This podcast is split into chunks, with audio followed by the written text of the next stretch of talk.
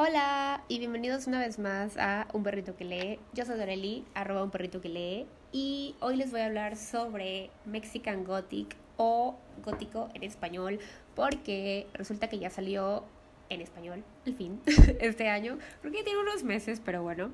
El punto es que el año pasado este libro estaba en todos lados. Y antes de comenzar, ¿qué onda con que ya es mediados de noviembre? no puedo creerlo, voló el año. Ya soy una tía con esas preguntas, ¿verdad? Pero bueno, todavía alcanzo a contarles sobre este libro que de verdad deben correr a buscarlo porque es súper ad a las fechas, el clima, sobre todo si vives en un lugar frío, con neblina y montañitas y así, es perfecto. Em, también les quería contar que este libro desbancó al maestro del horror Stephen King, pues se llevó en 2020 el premio al mejor libro de horror. Entonces creo que ya se podrán imaginar lo bueno que está. Pues digo, para desbancar a Stephen King. Y por último, ya pasó mi cumpleaños y este fue uno de mis regalos, así que muchas gracias. Y habiendo dicho todo esto, comencemos.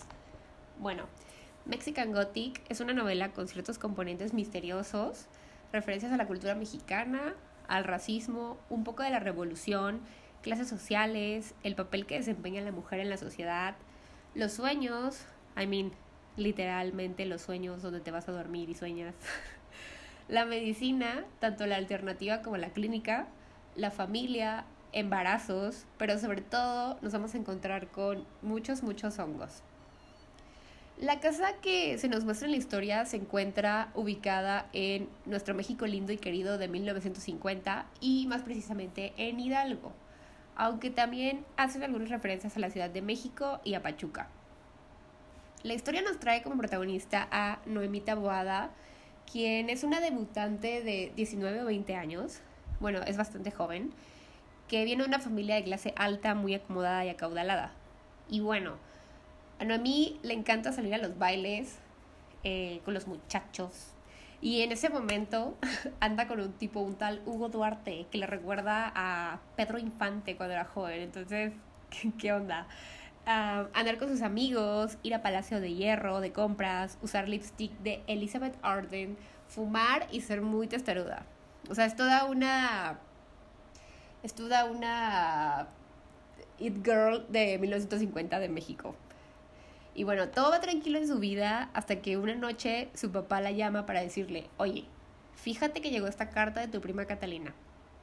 Y pues está muy raro el asunto, porque básicamente el papá de Noemí piensa que Catalina tiene una enfermedad mental o algo así, porque la carta no tiene nada de sentido.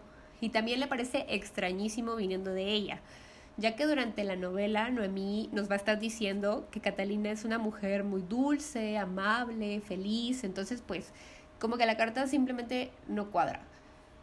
Encima de esto, o sea, Catalina se casó hace unos meses y con un tal Virgil Doyle, quien es un Englishman, de cual, del cual el papá de Noemí siempre sospechó que él se casó con ella por su dinero.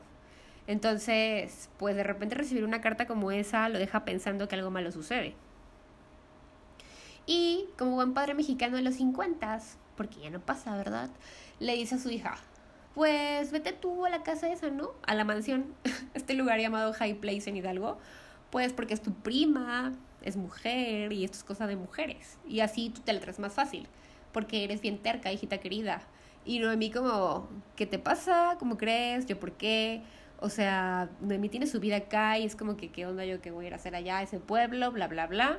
Al final, ella termina accediendo, ya que el papá le dice que si ella acepta ir, él y su mamá, a cambio, la dejarán irse a estudiar a la Universidad Nacional la carrera de antropología, porque esto es lo que quiere Noemí ahora.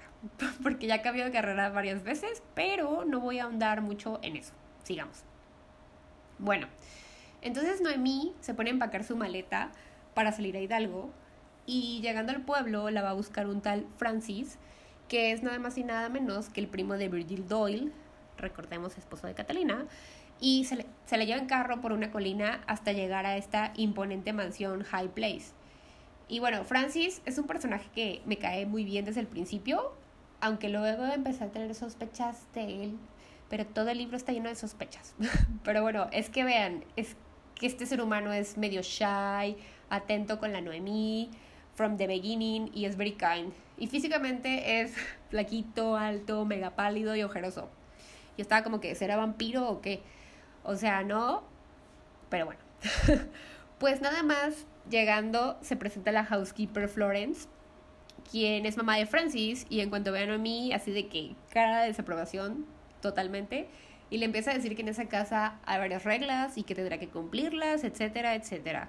A lo que nuestra protagonista está como que, ¿qué onda? ¿Por qué me habla así esta señora? Pero bueno. Lo primero que quiere hacer Noemí es hablar con su prima, por supuesto, pero no la dejan. Pues le dicen que está descansando y que el doctor de la familia ha dicho que necesita mucho reposo, bla, bla, bla. Y es ahí cuando nos vamos enterando que no solo en la mansión viven Catalina y su querido esposo Virgil. No, no, no, no. También vive ahí el papá de Virgil, un tal Howard Doyle, quien es lo que llamaríamos un viejo lesbiano rabo verde. Que bueno, ya está muy grande de edad y al parecer está enfermo. Y también en la casa hay unos sirvientes, aunque estos ya no guardan relación con la familia.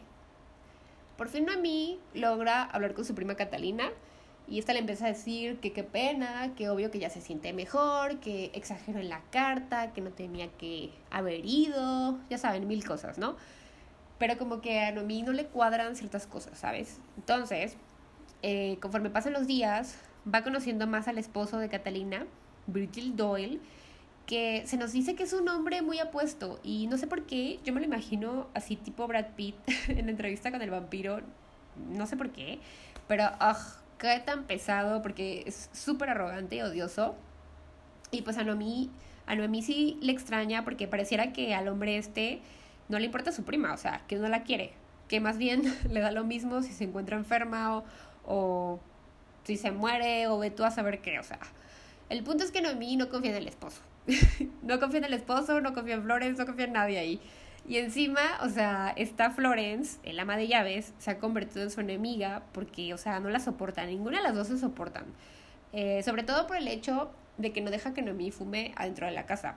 Entonces ella lo tiene que hacer escondidas en el baño y obvio la otra se da cuenta porque al parecer ninguna ventana de la casa se puede abrir.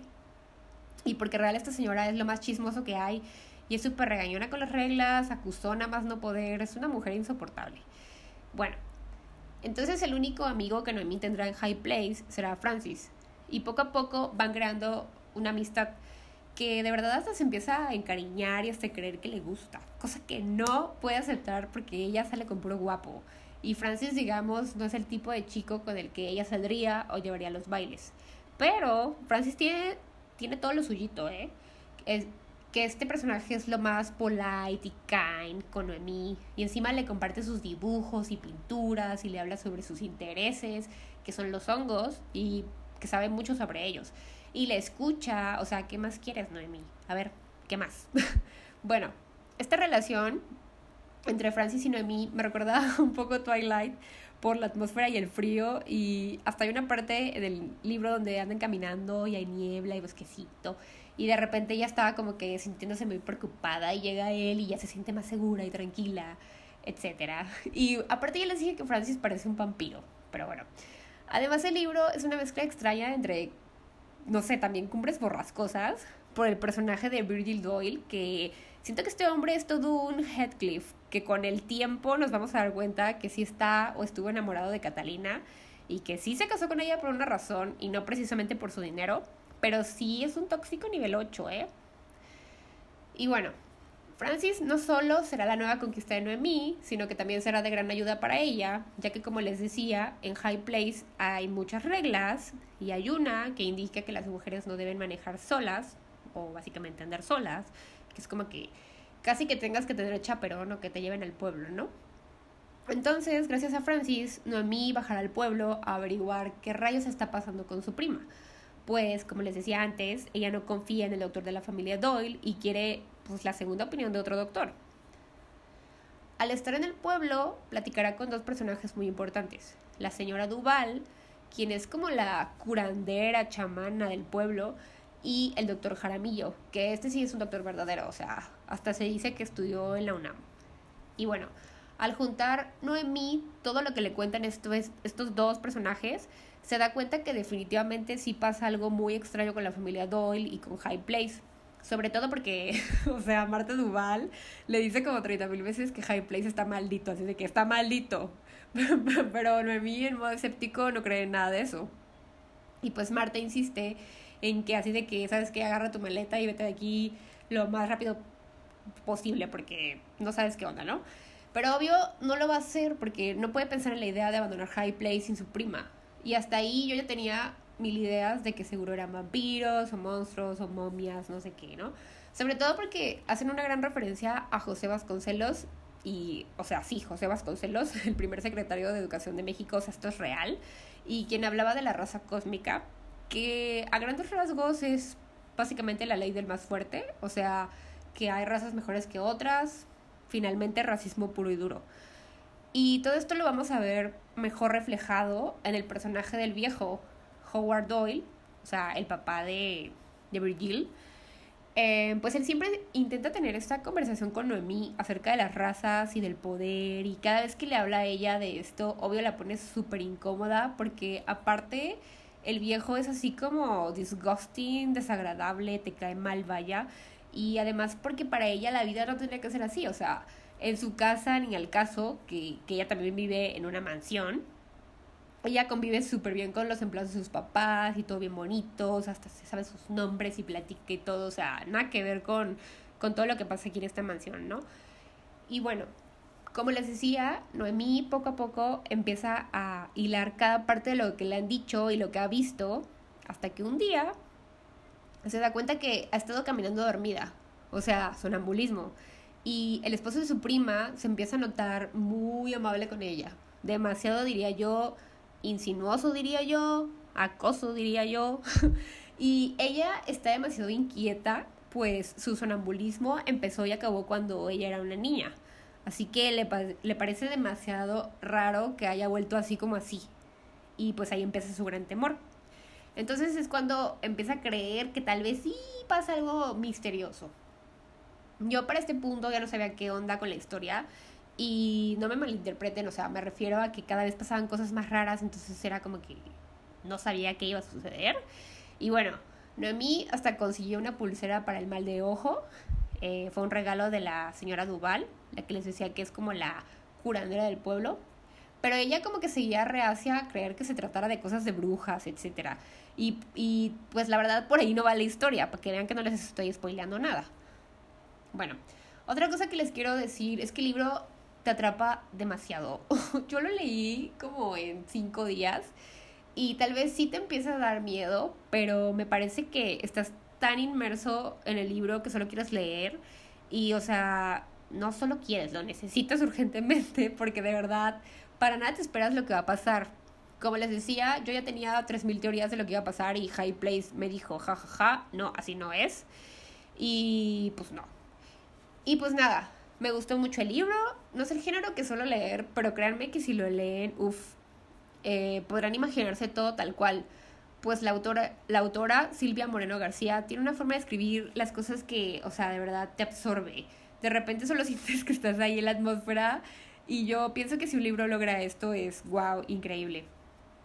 Y ya casi para acabar, me gusta que a pesar de todo lo que está pasando, la protagonista para poder ayudar a su prima y pues ayudarse a ella misma, porque finalmente ya las dos son como prisioneras de la mansión, eh, Noemí todavía tiene el tiempo y el descaro para andar pensando que le gusta a Francis y, hasta pensando así de que en y todo lo que le quiere hacer, ay, no, qué cosa. o sea, me gusta muchísimo porque no deja de sorprendernos. Eh, la historia es del género eh, gótico, por supuesto, y, y de horror, pero cada tanto saca unos toques pintorescos con las acciones de Noemí que no, o sea, simplemente no decae en absoluto y tú quieres continuar y terminar de leer. Y bueno, Ojalá que sí lo puedan leer porque les va, les va a gustar mucho. Merece la pena.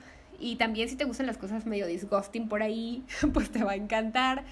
Eh, porque de verdad, o sea, si algún día este libro tuviera película, creo que sería, no sé quién haría, mm, pero, pero sería genial. sería genial que tuviera una película. Que por cierto creo que va a tener una serie en, en Amazon o algo así.